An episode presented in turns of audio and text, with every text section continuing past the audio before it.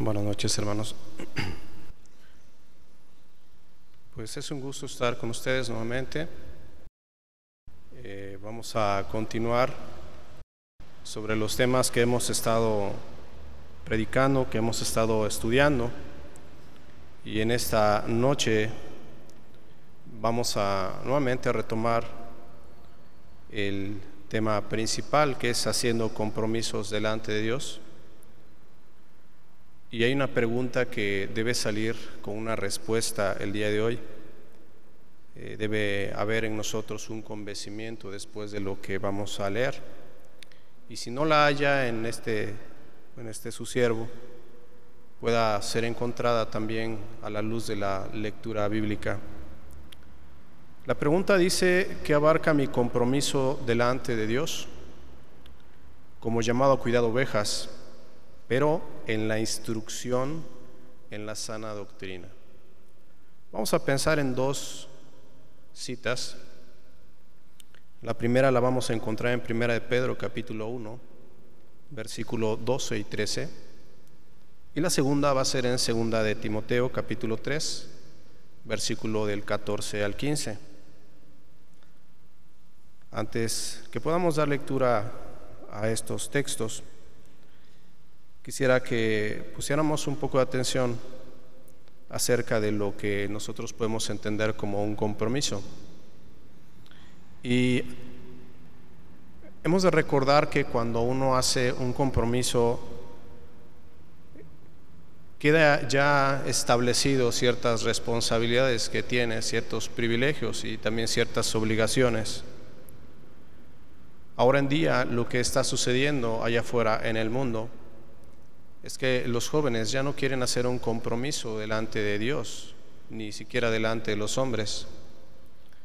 A ellos se les hace fácil tener una relación fuera del matrimonio, es decir, solamente se unen, se juntan y no, de manera oficial no concluyen lo que debiera también iniciar, que en este caso es el formato de matrimonio como afuera se pide. El compromiso está siendo hecho a un lado para probar, para ver si funciona. Y si no funciona, no vas a tener ninguna responsabilidad o problema para dejar con quien estés.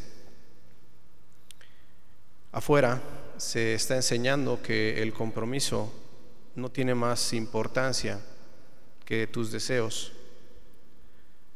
Pero en este día quisiera que contempláramos precisamente parte del compromiso que nosotros adquirimos cuando nos entregamos a nuestro Señor. Y en las palabras de Pablo a Timoteo, quisiera que viéramos algo que le preocupaba y ocupaba mucho a Pablo.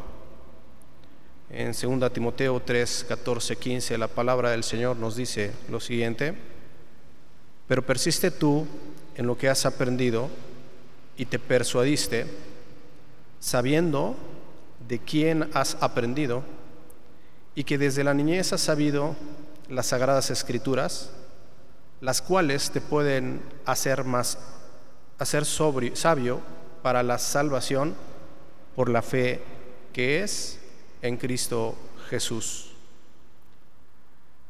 Estas fueron las palabras a un siervo que más adelante vamos a explicarlas. Pero quisiera antes de esto poder comentar algunas cosas. El texto dice, pero persiste tú en lo que has aprendido. En los tiempos que ahora nos han tocado vivir, ya se tiene en el mundo muchos de los avances tecnológicos y estos avances se han sido agigantados con pasos muy grandes el avance de la información se ha puesto a disposición de todos y se han logrado derribar las barreras en el límite del aprendizaje. Pero esto está trayendo también un efecto muy peligroso, pues tener cualquier tipo de información en las manos y captamos que cuando nosotros abrimos internet o cuando vamos a un celular en nuestras manos literalmente está todo tipo de información. Cualquier información que tú quieras buscar, cualquier conocimiento que tú quieras adquirir, lo tienes también ya en la palma de la mano. Y esto es también sumamente peligroso. Y esta información puede ser tanto verdadera como falsa. Tú puedes tener en la mano una noticia y esa noticia puede ser falsa, como también pudiera ser verdadera. Y esto se está convirtiendo en un grave problema, pues sea una filosofía, un pensamiento de hombre, no se puede acreditar en muchas formas la veracidad de la misma. Las ideologías están teniendo más peso en la mayoría de quienes refuerzan estas ideas sobre los hombres, sobre las mujeres. Ellos están imponiendo, y digo imponiendo porque cuando ustedes se dan cuenta y hay mayoría y todos están de acuerdo, esto se puede volver ley. Y entonces se están imponiendo estas leyes delante de los hombres y las mujeres. Pero todavía más, podemos ir más, más a fondo, porque están afectando los pensamientos de los más pequeños, es decir, de nuestros niños. Es por ello que nosotros, hermanos, tenemos que hacer una reflexión profunda. Si yo decía que se tenía en la palma de la mano una información que puede ser falsa o que puede ser verdadera, nosotros debemos recordar y tenemos que reafirmar sobre esto que hay una gran verdad para nosotros, una gran bendición, pues no dudamos de la fuente de la veracidad de la que hablamos. Nosotros tenemos una verdad que sabemos que es totalmente clara, fiel para cada uno de nosotros. La verdad que está en la palabra de Dios. Por eso es necesario, queridos hermanos, que busquemos en la palabra de Dios entre sus hojas, cuando tú la vas hojeando, cuando tú vas leyendo un versículo, cuando tú vas deseando tener el conocimiento que Dios te da que busquemos en ella la sabiduría necesaria, la que nosotros necesitamos, pero que lo hagamos no solamente como un repaso de hoja por hoja, de capítulo por capítulo, de versículo por versículo, sino que lo hagamos, hermanos, buscando la sabiduría como un compromiso con Dios. ¿Cuál era el mayor problema anteriormente? Dice la Biblia en Romanos, no hay quien busque a Dios no hay quien busque a Dios. En ella vamos a encontrar que nosotros podemos cumplir ese compromiso con nuestro Dios y la palabra de Dios podemos tomarla como la sana doctrina.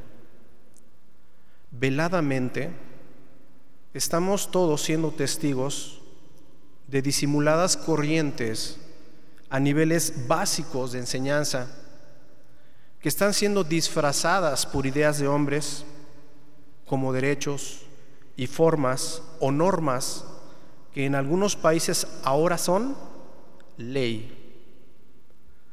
Y es este pensamiento que nos hace ir a la Biblia y reconocer lo que ahí se enseña sobre este asunto. Ahora que pasamos este trimestre, estuvimos planteando estuvimos estudiando e identificando las crisis que acontecían en esos tiempos y las crisis que también hay en, nuestros tiempos. Y podíamos ver claramente que esa crisis estaba aumentando cada vez más. Ahora podemos ver lo que Pablo también identificaba en los posteros tiempos. Él decía, también debes saber esto, que en los postreros días vendrán tiempos peligrosos. En los postreros días vendrán tiempos peligrosos. ¿Cuántas veces hemos escuchado esto? Y dice, porque habrá hombres amadores de sí mismos, avaros, vanagloriosos, soberbios, blasfemos, haciendo énfasis en este peligro de lo que, de lo que ahora claramente se ve, aquellos hombres con las tendencias específicas en nuestros tiempos, con lo que Pablo está definiendo en 2 Timoteo 3.1. Ellos ven por sí mismos como con nuevas corrientes, con nuevas predicaciones, con nuevos pensamientos, pero que tergiversan los fundamentales o lo más fundamental de la naturaleza o bien de las leyes.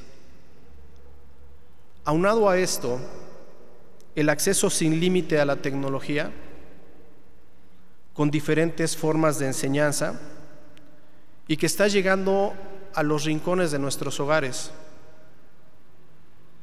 Hace unos, unas semanas se me invitaba para poder hacer una ponencia acerca de redes sociales. Y yo sé que no es el punto, porque la parte bíblica la tenemos que entender. Tal vez no es el punto bíblico, pero tenemos que entender la crisis que está sucediendo en nuestro país, la crisis que está sucediendo en nuestra ciudad, la que está sucediendo con nuestras familias. Es muy importante que nosotros captemos esto. Decía yo que esta ponencia tenía que ver con las redes sociales porque en las escuelas ya se estaban dando problemáticas sumamente dolorosas. Niños que por retos virales se salían de sus casas por 48 horas, niños que buscaban exponer las personalidades de sus maestros o de sus compañeros, niños ¿Y saben a qué se debe todo esto, hermanos? Se debe a que ellos, nuestros hijos, tienen acceso completo a esta información. Están en los rincones de nuestros hogares. Y solo basta ver las multitudes de ideas que se venden en este mundo, al que ahora se llama el mundo de la tecnología. Decíamos que esto no es el punto principal que debe preocuparnos el día de ahora, pero si es la problemática y la crisis que nosotros estamos ya viviendo. Lo que nosotros tenemos que ver claramente es lo que nos compete a cada uno, pues conocemos todos lo que está sucediendo y en mucho vemos lo que Pablo advirtió en sus cartas. Pero hay algo clave. Hay algo clave en esta enseñanza que Pablo mismo muestra, enseña. La forma en que él hablaba, la forma en que él se dirigía hacia su hijo en forma espiritual, la visión que él tenía para poder transmitir estas palabras que de inicio, eh, leímos, se reforzaba completamente con el ejemplo. Él reitera el compromiso implícito que hemos adquirido y la importancia de mantener esta enseñanza a otros. Él dice, pero persiste tú en lo que has aprendido y te persuadiste, sabiendo de quién has aprendido y que desde niño has sabido las sagradas escrituras, las cuales te pueden hacer sabio para la salvación por la fe en Cristo Jesús. Si bien es cierto que este contexto va dirigido a los que trabajan en la labor de pastoreo, de enseñanza de la palabra, porque así lo está dirigiendo, Pablo está enseñando, enseñando la forma en que se debe llevar a cabo esta tarea, vemos también la importancia y el énfasis que Pablo está poniendo al transmitir correctamente y de forma continua la sabiduría en las Sagradas Escrituras, que también aplica al día de ahora como padres de familia.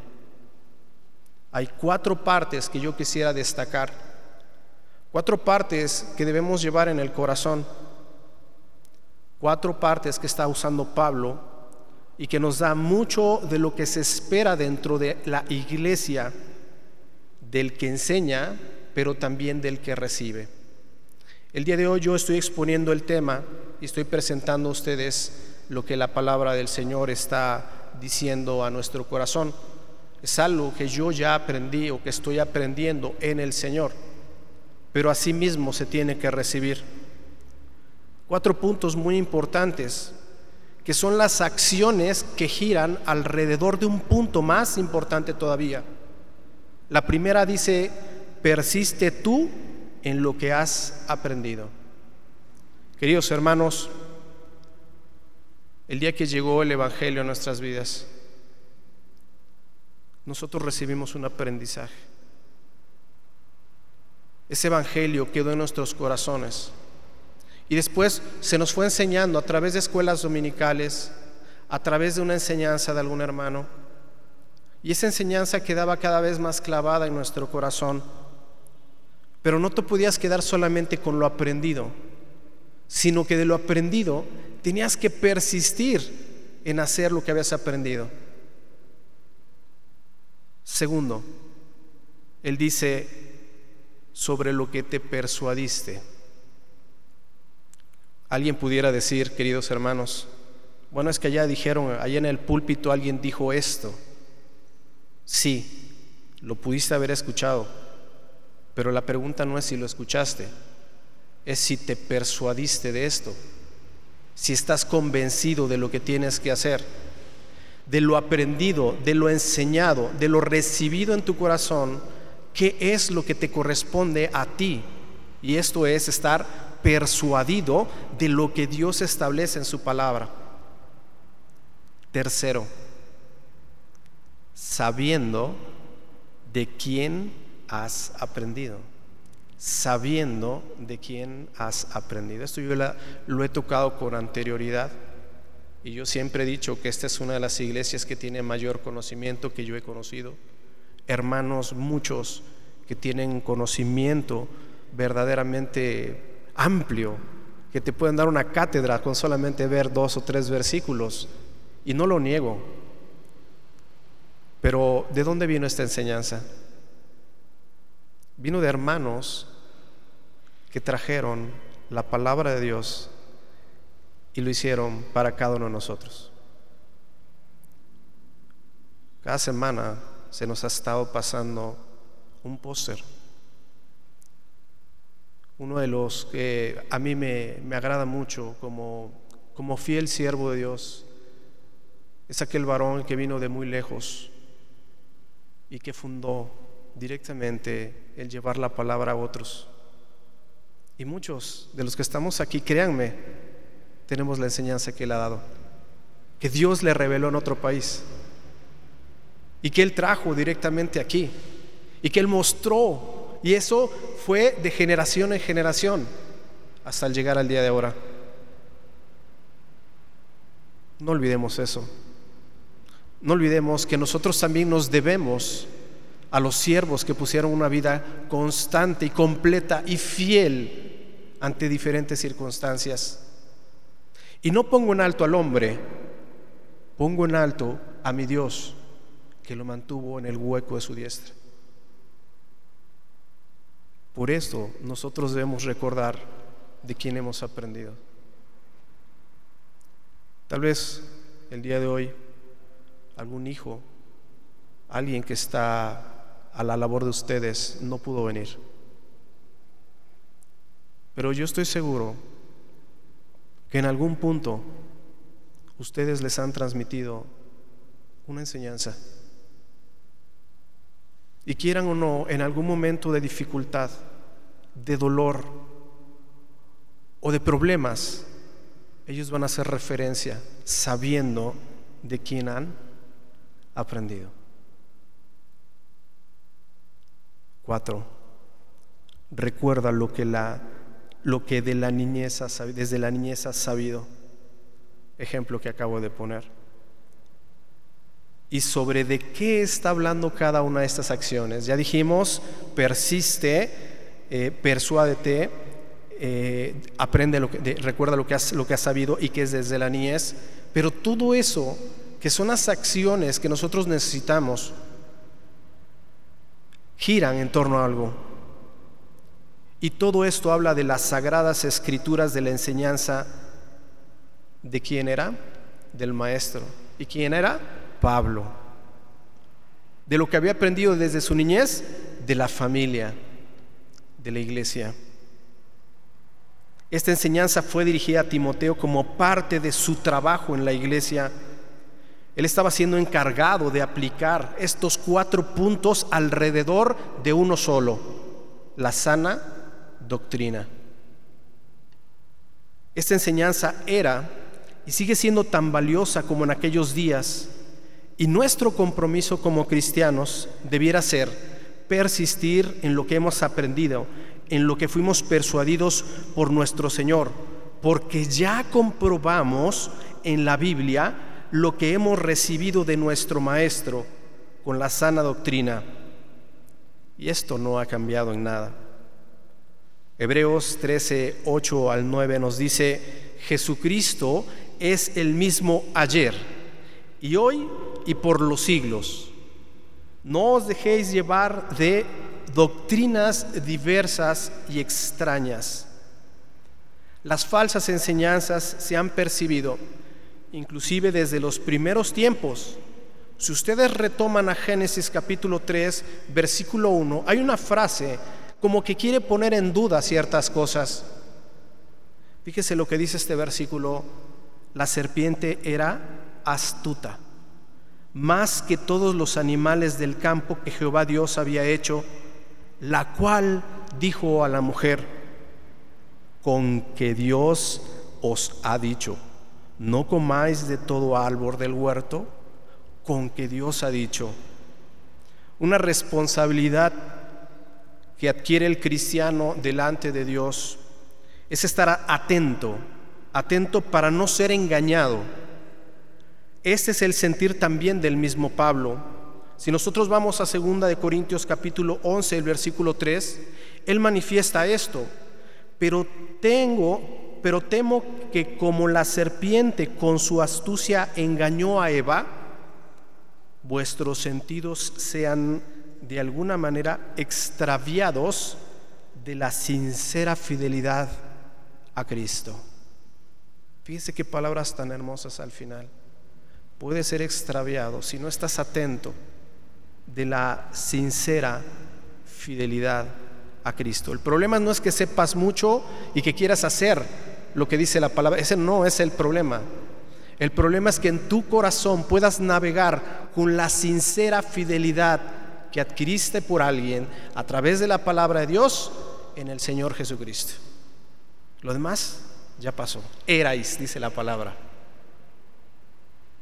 Ocuparnos de esta enseñanza es también, queridos hermanos, pastorear a otros, a otros para que adquieran convicción por medio de lo que nosotros también conocemos, pero no con nuestras ideas, experiencias o cosas agregadas que no se fundamentan en la enseñanza de Dios en su palabra, porque no traerá el fruto de arrepentimiento no son nuestras acciones o sabidurías, esto lo sabemos claramente. No es esto lo que va a cambiar la vida pecaminosa, es el conocimiento de Dios, que los hombres sean pastoreados para recibir, queridos hermanos, el alimento bíblico y la guía del Espíritu Santo. Si tú tienes a tu hijo, ponlo en manos del Señor, pero llévalo siempre a su palabra. Si tú quieres que Él vaya creciendo y se vaya entregando cada día más al Señor, pastorealo, guiándolo a Cristo Jesús. Necesita el Espíritu de Dios. Alguien decía, en alguna ocasión me decían, es que no existe la sana doctrina, porque cada quien le da un significado a conveniencia de lo que es la sana doctrina. Pero yo quisiera dejar en claro, queridos hermanos, la sana doctrina viene de Dios, no de la interpretación de los hombres. La sana doctrina viene de Dios, no de la interpretación de los hombres. ¿Y cómo yo sé si él si lo que se está diciendo es sano es una sana doctrina? ¿Saben cuál es el método infalible para que tú te des cuenta si es o no es la sana doctrina? Estudia la Biblia. Conócela cada vez más. Busca lo que Dios dice y contraparte con lo que de, en todas las escrituras. Primera de, segunda de Pedro capítulo 1 versículo 19 el 21 dice estas hermosas palabras. Tenemos también la palabra profética más segura, dice la palabra, a los a la cual hacéis bien en estar atentos como a una antorcha que alumbra en lugar oscuro hasta que el día esclarezca y el lucero de la mañana salga en vuestros corazones. Entendiendo primero esto, repito, entendiendo primero esto, que ninguna profecía de la escritura es de interpretación privada, porque nunca la profecía fue traída por voluntad humana, sino que los santos hombres de Dios hablaron siendo inspirados por el Espíritu Santo. Recuerda de quién has aprendido. Cada quien tiene acceso a la Biblia. Cerciorémonos de lo que se enseña, de lo que se predica. Siempre es válido, queridos hermanos, que si algo no se dijo bien en el púlpito, porque tú también llevas esta parte que te corresponde, puedas acercarte y decir, yo no estoy de acuerdo. O puedas decir, mira, la Biblia dice así, yo lo entiendo de esta manera. Pero no vas a poder hacerlo si tú no tienes esa relación con tu Dios por medio de la Biblia. Esto no proviene de hombre, viene de Dios. Tener la Biblia entre nuestras manos, decíamos, es un privilegio acompañado de convicciones. Nos decía un hermano hace un tiempo, leamos la Biblia solamente para tener y buscar las verdades de Dios. Tú puedes preparar un sermón, tú puedes preparar una escuela dominical, tú puedes querer hablarles a otros y tú lees la Biblia para otros, pero en realidad tienes que tomar la palabra de Dios y pasar mucho tiempo a solas con la palabra de Dios delante del Señor Jesucristo.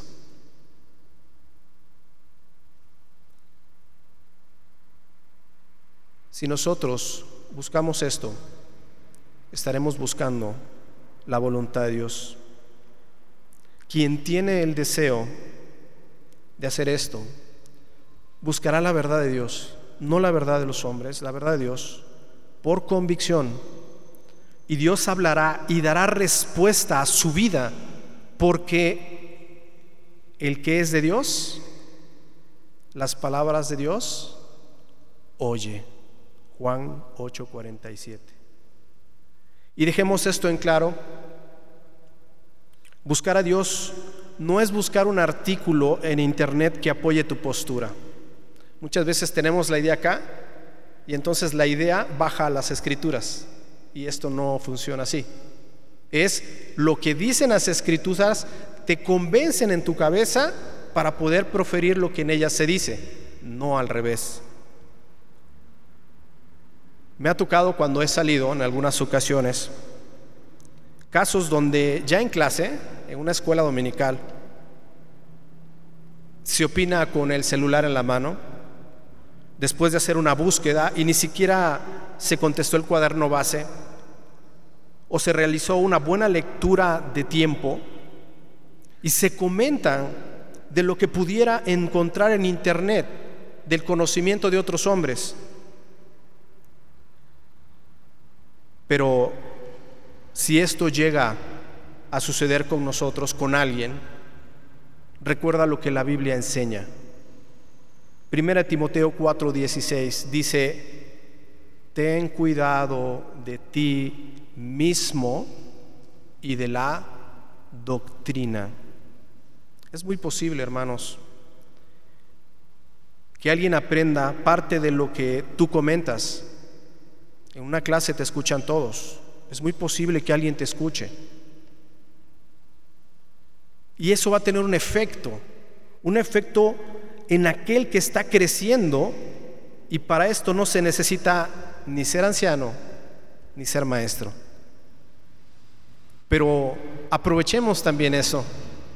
¿Qué pasa cuando tú tuviste esas horas, ese tiempo con el Señor a solas y leíste claramente lo que la palabra de Dios te quiso decir? Cuando llegues a una escuela dominical y puedas hacer un comentario, ¿de qué vas a hablar? De lo que el Señor puso en tu corazón. Ten cuidado de ti mismo y de la doctrina. Segunda de Pedro, primera de Pedro capítulo 1, versículo 12 y 13. Dice, a estos se reveló que no para sí mismo, sino para otros, administraban las cosas que ahora os son anunciadas por los que os han predicado el Evangelio, por el Espíritu Santo enviado del cielo, cosas en las cuales anhelan mirar los ángeles. Por tanto, ceñid los lomos de vuestro entendimiento, sed sobrios y esperad por completo en la gracia que os traerá cuando Jesucristo sea manifestado. Hermanos, el conocimiento de Dios, el conocimiento que Él dejó, no es algo nuevo para la humanidad. Hebreos 1.1 nos dice, Dios habiendo hablado de muchas veces y de muchas maneras en otro tiempo a los padres por los profetas, en estos posteros días nos ha hablado por el Hijo, a quien constituyó heredero de todo y por quien asimismo hizo el universo. Según Primera de Pedro capítulo 1 versículo 10, los profetas que profetizaron de la gracia destinada a vosotros, dice, inquirieron y diligentemente indagaron acerca de esta salvación. Hermanos, los profetas hablaron de Jesucristo profetizando lo que se había de cumplir en ellos. Y ellos inquirieron y diligentemente indagaron acerca de lo que había de venir en salvación.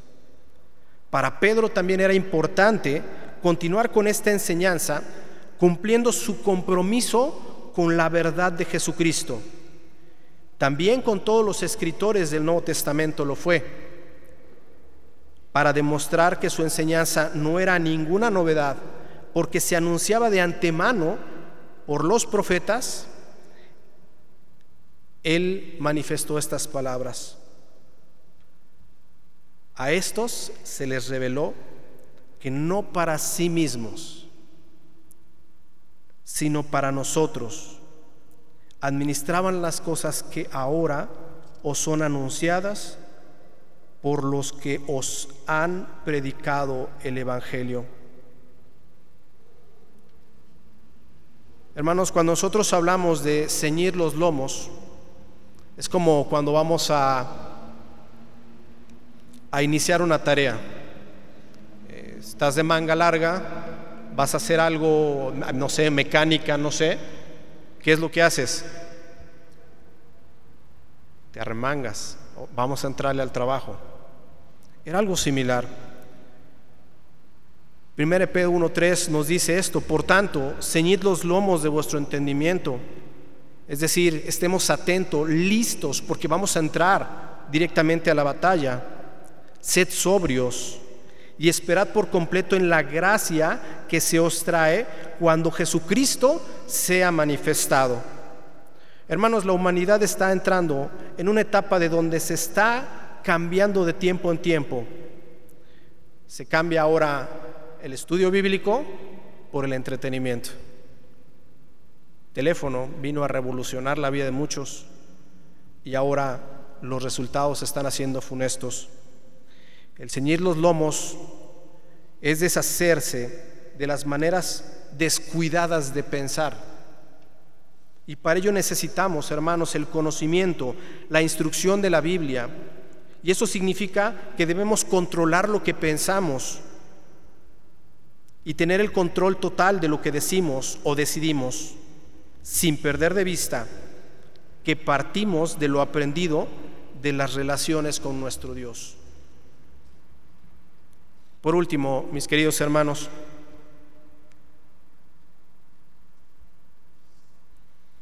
podemos estar parados frente al Señor Jesucristo, porque Cristo habita en nosotros, está con nosotros.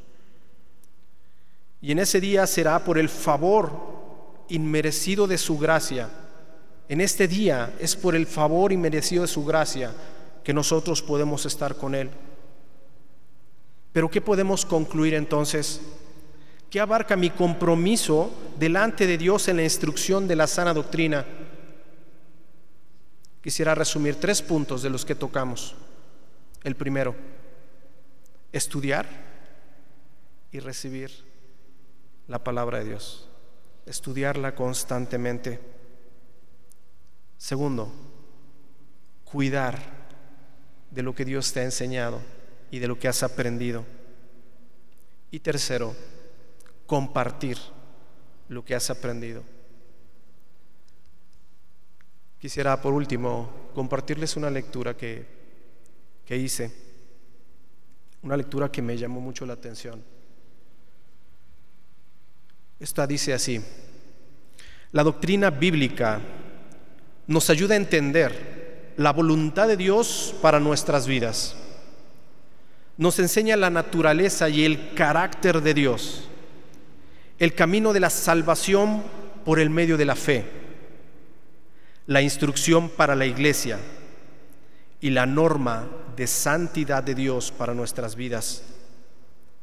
Cuando aceptamos la Biblia como la palabra de Dios para nosotros, tenemos una base sólida para nuestra doctrina, que es la verdadera doctrina bíblica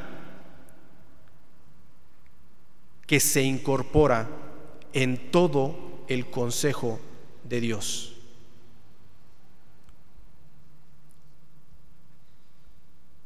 Hay un versículo más que yo quisiera que quedara también en nuestros corazones. Hechos capítulo 20, versículo 27. Que estas palabras sean para cada uno de nosotros y que al salir podamos declararlas con fe, sabiendo que hemos hecho lo que nos corresponde. Dice así, porque no he rehuido anunciaros todo el consejo de Dios. Vamos a orar. Padre amado, te damos las gracias, nuestro Dios, porque estamos dispuestos en este día. Estamos dispuestos a escuchar tu palabra, a poder cuidar de ella, nuestro Dios. Estamos dispuestos porque queremos realmente hacerla, llevarla a cabo, no solamente guardarla como si se dejara en un baúl, sino que se, que se vea que nos ha convencido. Padre, cada siervo tuyo que está aquí presente desea con todo su corazón que todos nosotros podamos entregar una vida totalmente transformada día a día por la relación que tenemos contigo, pero no hay relación si no hay estudio de tu palabra. No hay relación si no conocemos cada vez más a nuestro Dios. Y es por ello, Padre amado, que habiendo recibido el consejo desde muy lejos, lo guardamos y lo atesoramos con todo nuestro corazón para poder seguir sirviendo. A ti la gloria, Señor. Que las palabras dejadas en nuestra vida sirvan también de consuelo y sirvan también de enseñanza a otros, porque tú, nuestro Dios, nos has convencido.